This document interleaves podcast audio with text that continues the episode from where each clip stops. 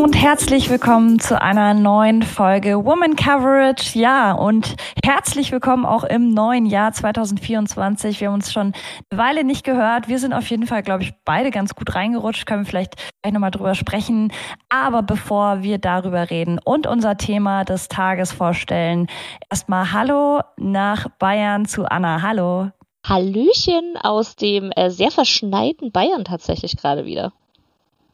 Oh, schön. Bin ich fast ein bisschen neidisch. Wir haben hier in Berlin nur Eiseskälte, minus 8 Grad gerade. Oh, krass. Nee, ich weiß gar nicht, wie kalt es bei uns ist. Es ist kalt, aber äh, gestern hat es noch mal ein bisschen geschneit und nicht so viel, wie jetzt schon war. Also äh, letzten Monat, als so alles geschlossen war und München einfach nicht mehr existierte quasi vor Schnee, da war es deutlich schlimmer. Ähm, aber es ist, es ist noch sehr winterlich geworden nochmal. Ja, frohes Neues dir auf jeden Fall auch noch. Ich hoffe, du bist gut rübergerutscht. Ja, dir auch frohes Neues. Äh, sehr, sehr ruhig, äh, beziehungsweise, also wir böllern ja schon ewig lang nicht mehr. Ähm, wir haben ja zwei Hunde und deswegen sind wir gar keine so Böller-Fans mehr. Und deswegen war dann tatsächlich auch der Abend, äh, haben ein Fondue gemacht und haben uns dann ins Bett gelegt und äh, alles zugezogen, damit man keine Böller sieht und dann einen Film angemacht und die Zeit mit den Hunden verbracht.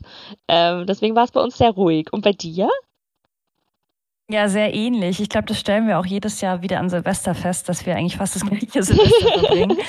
Ähm, wir wohnen ja in Berlin und deswegen ähm, fahren wir immer raus nach Brandenburg mit unserem Hund, weil der hasst es halt auch und es ist ja hier wirklich tagelang wird hier geböllert, auch wirklich im Minutentakt und das mag er gar nicht, logischerweise. Ähm, und deswegen fahren wir immer raus aufs Land und da war es auch sehr gemütlich, ganz wenig am Handy gewesen, viel spazieren, gelesen, wir haben uns auch ähm, Filme runtergeladen, haben einfach ein bisschen ja, so Zeit zu zweit und mit dem Hund auch verbracht und das war sehr schön und sehr entspannt und vor allem auch sehr ruhig. Äh, ich mag das immer ganz gern so zwischen den Jahren, irgendwie so ein bisschen zum Runterkommen.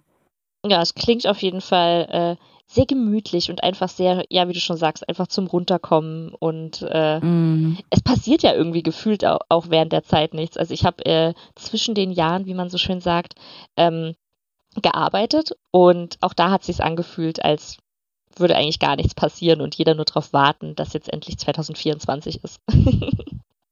Lief denn bei dir eigentlich am 24. oder am 31. Football oder war das für dich kein Thema? Äh, doch, äh, lief, jeder Spieltag lief, plus zusätzlich äh, dann auch noch äh, die Darts-WM. Ähm, also manchmal auch auf zwei Bildschirmen so ein bisschen. Aber doch, das lief bei mir. Bei dir auch?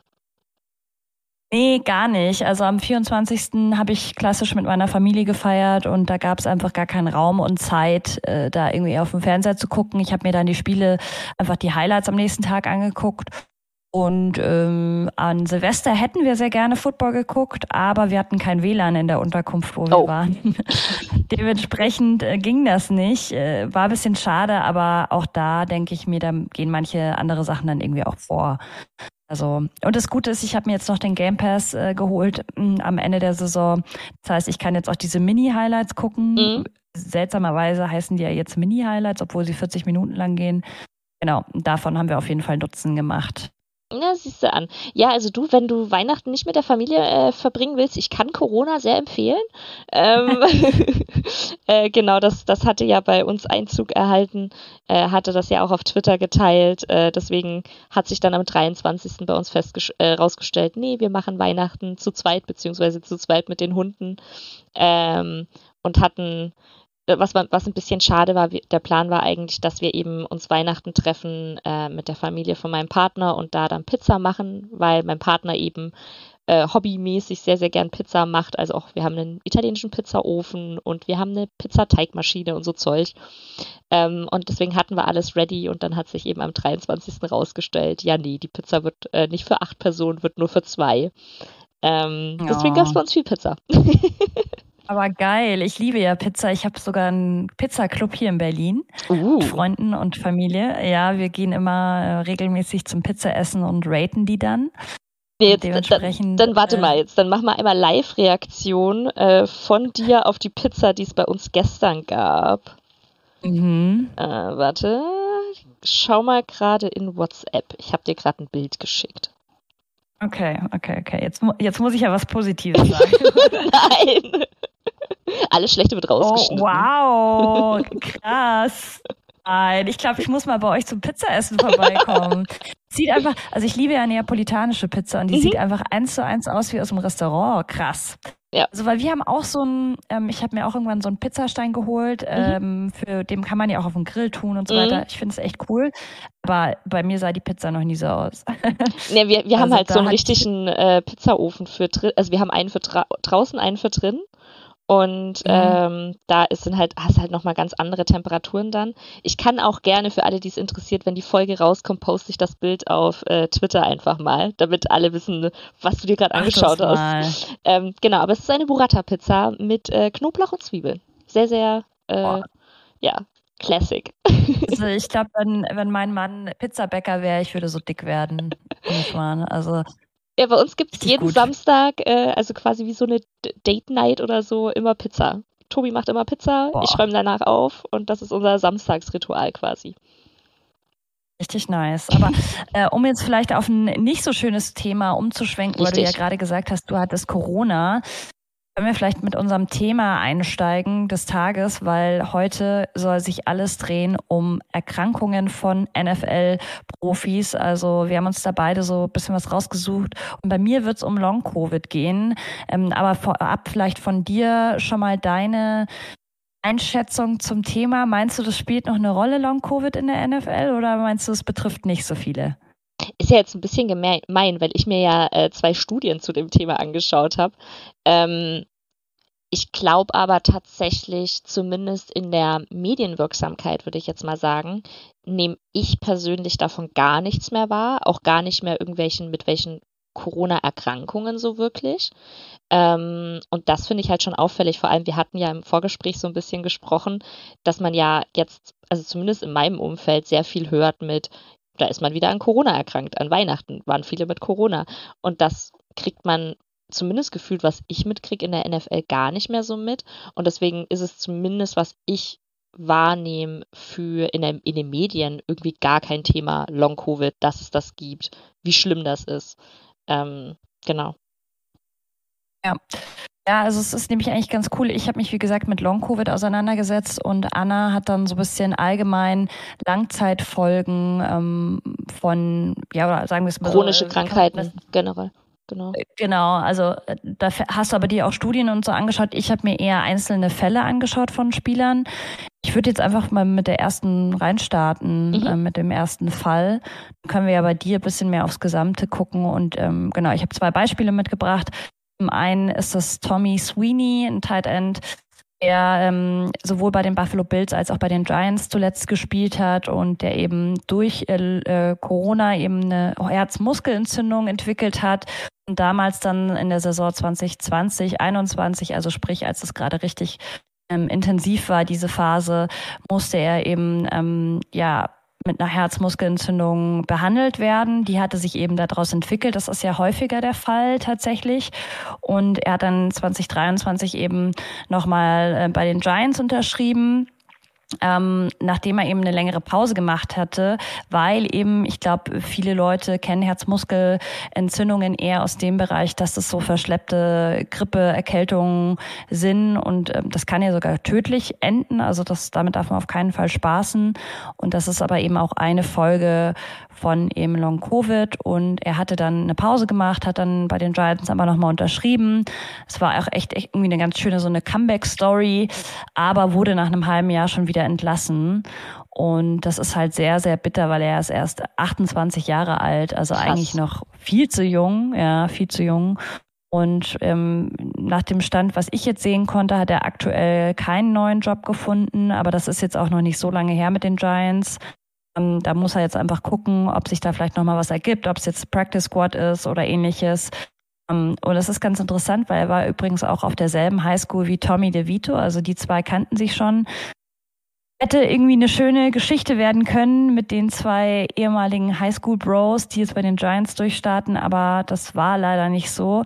Ähm, ich kann jetzt nicht wirklich sagen, woran es gelegen hat bei den Giants, ob es jetzt wirklich wegen dieser Long-Covid, wegen den Symptomen war, weil das ist bei anderen Spielern äh, beispielsweise der Fall, dass sie einfach noch nicht wieder fit sind.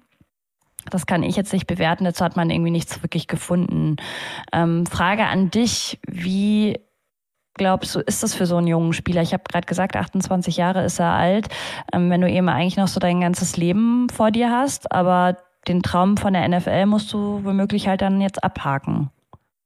Ja, voll vor allem. Und ich, werfe jetzt einfach schon mal so ein paar Infos von dem rein, was, was bei meinen Sachen so aufkam.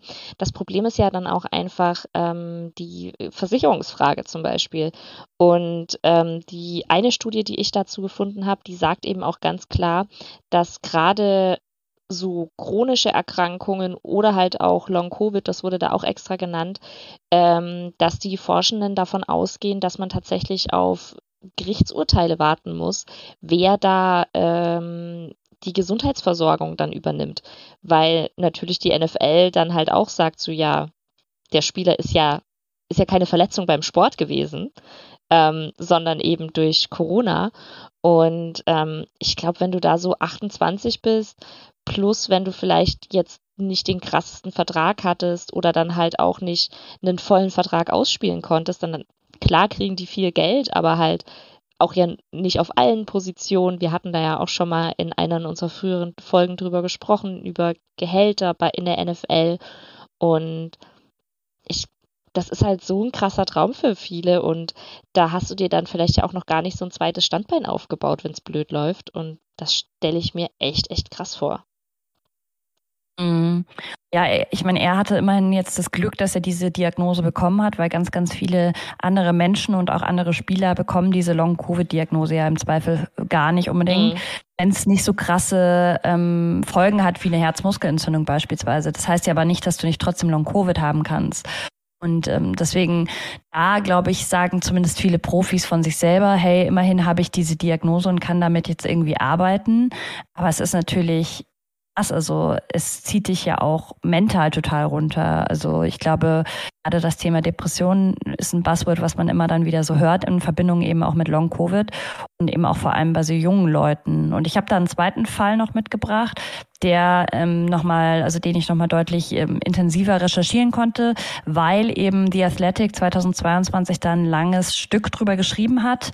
Ähm, den würde ich auch einfach mal hier in der Folge auch verlinken, weil der ist wirklich, wirklich lesenswert, dieser Artikel. Da braucht ihr auch irgendwie gar kein Abo. Also ich konnte es ohne Abo lesen und das kann ich euch sehr ans Herz legen.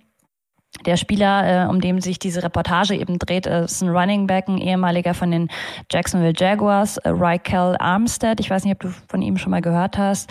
Ähm, er musste eben 2020 ähm, wegen Komplikationen äh, durch Covid ausgelöst gleich mehrfach ins Krankenhaus, hatte da extrem hohes Fieber. Ähm, am Anfang wurde er immer mal wieder nach Hause geschickt, weil sie nicht wirklich was gefunden haben, als sie dann Tests ähm, laufen haben lassen.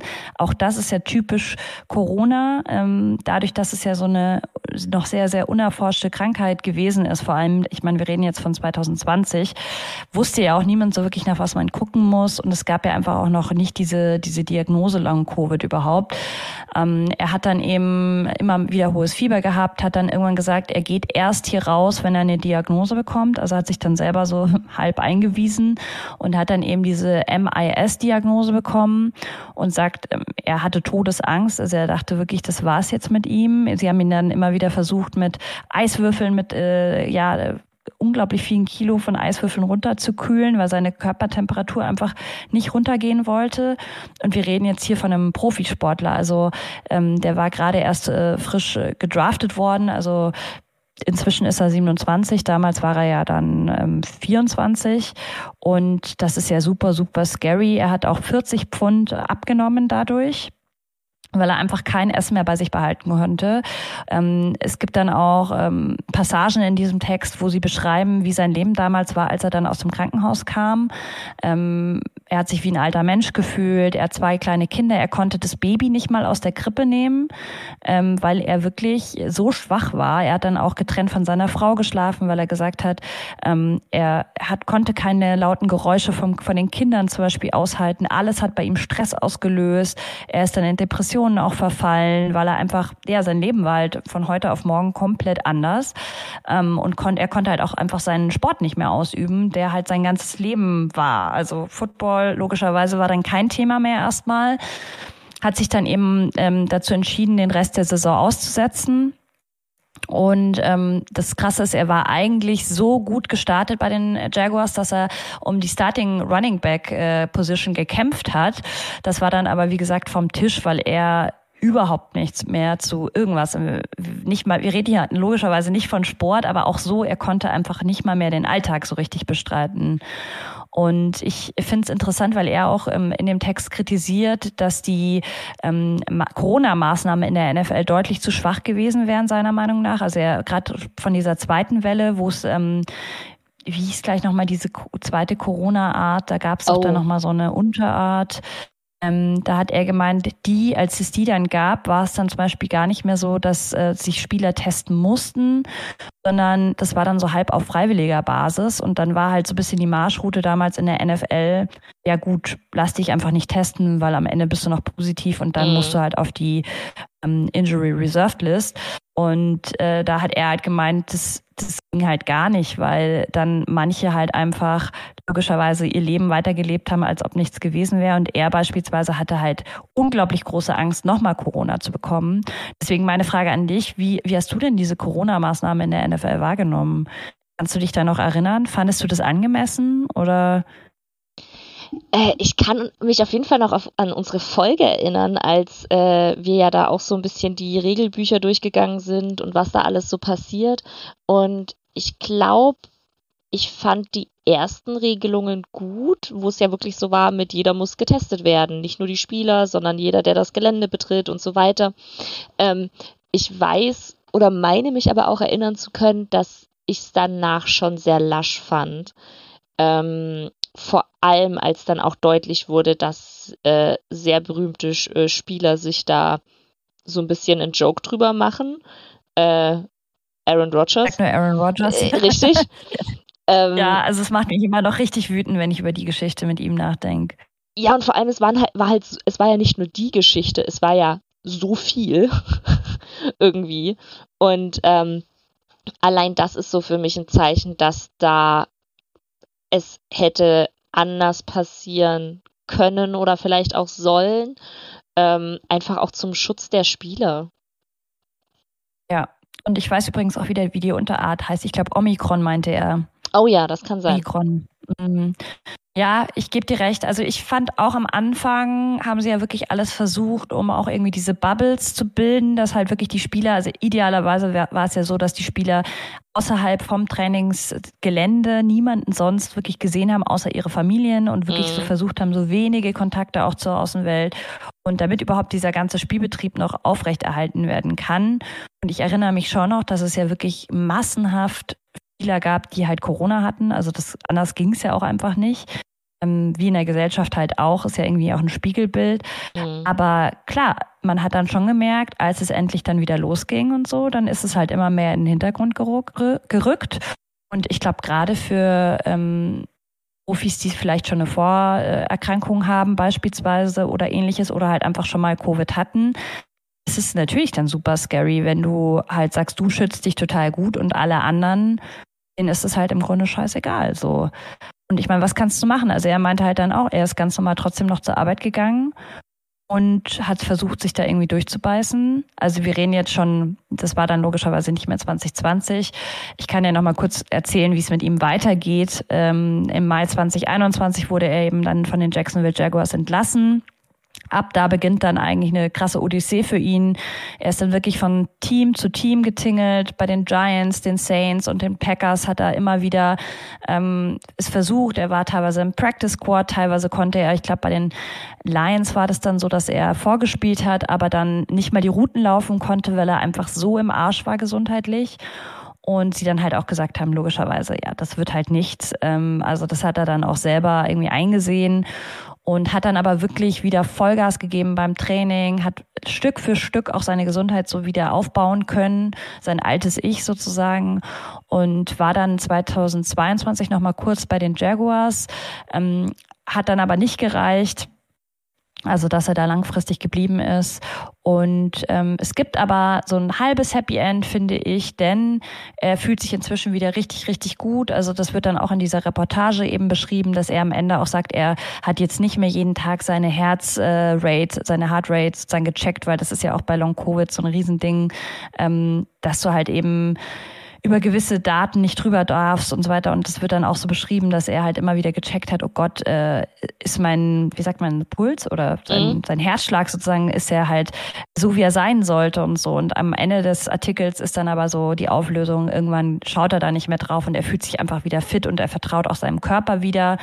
Und ähm, was ich gesehen habe, er hat inzwischen auch einen neuen Job gefunden, zwar nicht mehr in der NFL, aber er ist jetzt in der Canadian Football League ähm, das freut mich sehr und ja, irgendwie halt auch einfach nur noch krass, dass jemand mit 27 sowas durchleben musste. Und er sagt aber auch, was ich irgendwie schön finde, ähm, er weiß einfach jeden Moment ganz anders jetzt wertzuschätzen. Und ja, genau, also es war halt für ihn wie so eine zweite Chance, zweite Lebenschance. Und ja, also ich muss sagen, ich persönlich äh, kenne auch Leute, die von Long-Covid betroffen sind. Mhm. Und das ist eine absolute Höllendiagnose. Also gerade für junge Leute. Ich kenne zwei junge Leute, die davon betroffen sind. Und dem einen geht es inzwischen wieder recht gut, ähm, der anderen leider überhaupt nicht. Die struggelt richtig krass. Und es ist, ja, es ist einfach, gerade bei so einer Krankheit, die nicht so wirklich erforscht ist, es ist, glaube ich, sehr, sehr schwierig. Also auch gerade auf dieser mentalen Ebene. Absolut. Und ist ja auch so, ähm, also einerseits, weil du ja gesagt hast, die Spieler äh, haben versucht, so gut wie geht sich selber zu schützen, aber sie mussten zum Arbeiten gehen. Aber gibt ja auch genug Spieler, wo es gar nicht darum geht, sich selber zu schützen, sondern zum Beispiel die Familie, weil du daheim jemanden ja. hast mit einem schwachen Immunsystem und du musst halt trotzdem zur Arbeit gehen. Also so blöd das ja. klingt.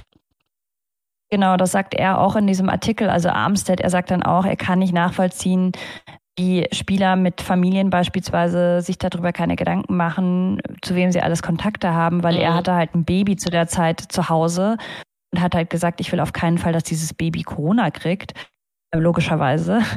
Und ähm, dann ist es aber halt auch schwierig, weil wenn man weiß, wie viele Leute bei jedem Spiel im American Football involviert sind, von Coaching-Staff zu mhm. Cheerleadern, zu ähm, Physios, Fans, äh, Journalisten. Also du kannst ja gar nicht dich so krass isolieren, weil da einfach viel zu viele Leute involviert sind. Ja, voll. Also wirklich. Ähm, was ich noch empfehlen will, wenn man sich dafür interessiert, weil du ja gesagt hast, du kennst im Bekanntenkreis Leute mit Long-Covid.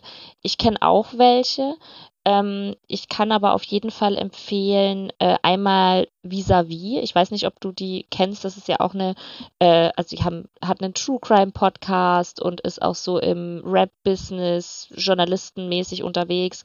Ähm, die hat eben auch Long Covid und berichtet da sehr, sehr offen ähm, auch von den ganz, ganz schlimmen Seiten bei ihr, also uh, unter anderem auf Instagram zum Beispiel, also wenn man da mal gucken will, einfach wie dreckig es Leuten wirklich gehen kann. Ähm, und dann auch Katrin Rönecke vom, von der Wochendämmerung, die berichtet da auch sehr, sehr offen darüber, wie es ihr eben mit dieser Diagnose geht und aber vor allem äh, vis-à-vis, -vis, die nimmt einen wirklich mit und man sitzt halt manchmal einfach nur dran und denkt sich so, boah, ich hatte auch schon Corona und krass, also weil du kannst es ja nicht wirklich verhindern. Entscheidet ja quasi keiner so, ach ja, ich krieg jetzt Long Covid oder hm, nee, ich krieg's nicht. Ähm, das ist halt schon krass einfach. Nee, und ich, also es ist jetzt nur meine gefühlte Wahrheit, aber ich habe das Gefühl, dass Leute, die auch Long Covid haben, beispielsweise, ähm, dass es manche Leute einfach gibt, die sehr viel anfälliger für Corona sind als andere. Mhm. Also der besagte Mensch, einer von beiden, die ich äh, kenne, der hatte, glaube ich, auch inzwischen schon vier oder fünfmal Corona. Also es ist richtig krass. Und ich hatte es halt nur einmal und hatte mhm. nicht mal Symptome. Also es ist auch einfach so unfair. Und ich glaube, sich auch damit irgendwie so zu arrangieren, es wird bei Armstead relativ ähnlich gewesen sein. So, warum hat's mich jetzt erwischt? Also, mhm. wieso ist meine NFL-Karriere jetzt komplett im Müll? Ich war ja eigentlich so gut eingestellt. Ich hatte Agenten, alle haben mich irgendwie angerufen. Ich war so der, the next big thing, so schon fast. Mhm. Und dann auf einmal kam diese Erkrankung und jetzt sitze ich da mit 27 und meine Wette ist halt nicht aufgegangen, weil man darf ja nicht vergessen, die können im Zweifel auch nichts anderes und haben auch alles eben auf dieses eine auf diesen einen Traum Football halt gesetzt. Darüber sprechen wir ja auch immer wieder hier im mhm. Podcast. Mhm. Die haben im Zweifel keine anderen ja, Aussichten auf einen Job oder auf, haben andere Abschlüsse oder so. Ja, klar haben die einen College-Abschluss, aber es ist auch immer die Frage, von welcher Uni und wie viel, wie viel haben sie da wirklich rein investiert, weil die meisten setzen den Fokus halt auf den Sport. Und das ist, glaube ich, so eine, so eine Dimension, die man vielleicht auch unterschätzt. Ja, klar ist natürlich Long-Covid für jeden sehr tragisch, aber für Sportler ist es halt gleichzeitig auch der Job, der halt dahin ist. Ja, voll. Total. Ja. Was hast du uns denn noch mitgebracht? Vielleicht hast du uns ja irgendwas, was jetzt so ein bisschen nach oben holt. Gibt es irgendwie Zahlen und Fakten, die sagen, was Positives vielleicht auch aussagen, was du nicht erwartet hättest? Mm, eher in der negativen Richtung. Ähm, das war ähm, klar. ich, also ich habe zwei Studien gefunden und ähm, wie gesagt, ich wollte mich halt so ein bisschen generell mit Krankheiten, chronischen Krankheiten in der NFL auseinandersetzen und bin dann ähm, zuerst auf eine Studie von der Boston University gestoßen äh, aus Anfang des Jahres 2023. Und was sehr spannend war zu diesem Zeitpunkt und irgendwie ich habe das zu dem Zeitpunkt gar nicht mitbekommen. Bin gleich gespannt, ob du da irgendwas davon mitbekommen hast. Aber es gibt äh, um diesen Zeitpunkt rum so viele Zeitungsartikel, die titeln äh, erschüt erschütternde Diagnoserate, 91,7 Prozent aller NFL-Spieler haben CTI. Ähm, hast du davon irgendwas mitbekommen? Vor circa einem Jahr. Nee, ich glaube nicht. Wie viel Prozent hast du gerade gesagt? 91,7. Und nee, das hätte ich mir, glaube ich, gemerkt. Genau, also die Krux an der Sache ist halt, ähm, 91,7 Prozent von den Gehirnen, die sie untersucht haben, von NFL-Spielern. Aber das waren halt NFL-Spieler, wo man eh davon ausging, da ist irgendwas los. Und von diesen untersuchten äh, Gehirnen, das waren 300 äh, noch irgendwas. Ich habe die Zahl hier gerade nicht. Ähm, davon waren dann eben 91,7 Prozent, ah hier, von 367 ähm, getesteten, 345 hatten dann tatsächlich CTI-Anzeichen. Ähm, das ist unglaublich viel. Das ist unglaublich mhm. viel. Aber wie gesagt, es sind halt Gehirne getestet worden, wo die Familien, die das gespendet hatten, schon gesagt haben, hm, da könnte was gewesen sein. Und das ist halt auch das, äh, ich war dann auf der, auf der Seite von der Boston University, die sind danach, nach dieser Studie, nachdem die rausgekommen ist, auch ganz doll zurückgerudert und haben eben gesagt, Moment mal, in den Medien ging das so durch die Decke. Das wollten wir nicht damit sagen. Ähm, wir wollten natürlich aufzeigen, dass es generell ähm, ein größeres Problem äh, gibt in der NFL. Ähm, und daraufhin baute dann eben eine zweite Studie auf, die ich gefunden habe, ähm, von einer Ärztevereinigung. Und äh, die haben sich diese Bostoner Studie eben angeschaut und haben gesagt, okay, aber warum ist das denn in der NFL so krass? Es gibt ja auch andere sehr, sehr körperliche Sportarten und wollten da halt quasi dann rausfinden, woran das liegt. Klar, der Impact einfach, den es da gibt, aber die haben halt quasi einfach mal so unterstellt, gibt es denn sonst irgendwas, was in der NFL anders ist als in anderen Sportarten? Ähm, sind da die Spieler vielleicht anfälliger zum Beispiel. Und sie haben keinen wirklichen Grund rausgefunden, warum das so ist. Was sie aber rausgefunden haben, ist, dass generell ähm, chronische Erkrankungen unter NFL-Spielern ähm, deutlich häufiger auftreten, als man vor allem jetzt so mitbekommt. Und ähm, die, äh, die Krankheiten, die vor allem auftreten, sind äh, Morbus Crohn, äh, Diabetes und andere Autoimmunerkrankungen, die aber eben gar nicht so in den Medien rauskommen. Und die hatten halt auch echt damit zu kämpfen, eben Spieler zu finden oder ehemalige Spieler zu finden, die darüber auch reden. Und die zeigen dann in ihrer Studie eben auch, dass das Problem vor allem auch ein Stigma ist unter den Sportlern, dass man sowas halt nicht öffentlich machen will, ähm, weil du bist natürlich dann auch gleich angreifbar, vor allem mit so Sachen eben äh, Autoimmunerkrankungen, wo du dir vielleicht was spritzen musst. Das wirkt ja dann auch immer oder da kommen dann schnell irgendwelche Geschichten auf, wenn da dann ein Foto von einem rumgeht, der sich eben was spritzt, weil er es eben machen muss. Und ähm, aus der Studie geht hervor, dass es tatsächlich Spieler gibt, auch gerade aktive Spieler, die ähm, chronische Krankheiten haben. Die, es werden jetzt da keine Namen genannt und da wollte ich dann auch gar nicht weiter in die Tiefe gehen, weil wenn das in der Studie nicht so hervorgehoben wird, dann habe ich mir gedacht, okay, dann wollte der Spieler das vielleicht auch so nicht. Deswegen wollte ich da irgendwie nicht weiter einsteigen. Ähm, die Spieler darin berichten aber eben auch, dass es äh, vor allem, wenn sie sich an ähm, krasse Medikamentenpläne halten müssen, dass das das halt sehr schwierig macht, weil du kannst ja schwer einfach aus einem Training rausgehen und sagen so, ja, tschüss, ich bin da mal kurz weg, vor allem wenn du Medikamente nehmen musst, wo du dich danach nicht viel bewegen darfst oder wo du dich spritzen musst oder wo du erstmal dich hinlegen musst. Ähm, und in der, diese Spieler sagen dann eben, eben auch, dass es halt nicht nur ein, ähm, eine physische Auswirkung auf sie hat, ähm, dass sie zum Beispiel, dass es dann eben Tage gibt, wo es ihnen schlechter geht, sondern dass es eben auch ein krasser mentaler Druck einfach ist, ähm, den sie haben. Und ähm, dass sie sich da eben auch teilweise gern von der NFL mehr Unterstützung wünschen würden. Und ähm, das verstehe ich halt auch vollkommen. Und es gibt da auch, ich habe dann von der NFL auch ähm, so eine Kampagne gefunden zum Aufklären über chronische Krankheiten. Was ich da spannend aber fand, war halt, dass es eher in die Richtung ging, so generell chronische Krankheiten und weniger von, hey, das gibt es in der NFL oder bei NFL-Spielern auch. Ähm, und das ist was ganz Normales jetzt zum Beispiel.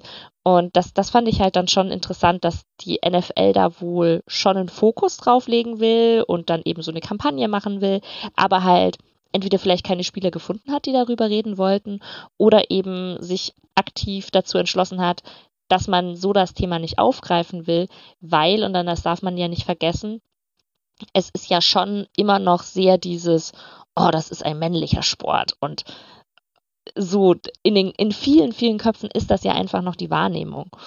Ähm, genau, also das waren so ein bisschen die Studien zusammengefasst. Jetzt würde mich so interessieren, wenn du so drüber nachdenkst, fällt dir irgendein Spieler ein oder schon mal wenigstens irgendeine Situation, wo du in, seitdem du die NFL verfolgst, mitbekommen hast, dass es um sowas geht wie chronische Krankheiten zum Beispiel? Mm, ja, ganz ähm, aktuell natürlich der Fall von Joshua Dobbs, mhm. der ja diese ähm, Erkrankung rund um seine Haare hat. Ich weiß jetzt leider nicht, wie sie heißt, aber dass er keine Haare hat. Mhm. Und da weiß ich, dass er beispielsweise auch Kinder getroffen hat, was ich sehr schön fand, die diese Krankheit auch haben und die auch auf jeden Fall gesagt haben, so hey, das gibt ihnen total viel, dass eben ihr Vorbild das halt auch hat und dass er damit halt auch so cool umgeht.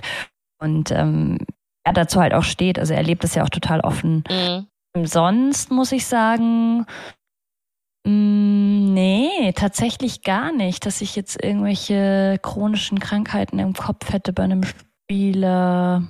Vielleicht, wenn du mich gleich darauf hinweist. Ich weiß es nicht. Oder fällt dir jemand ein außer Joshua Dobbs?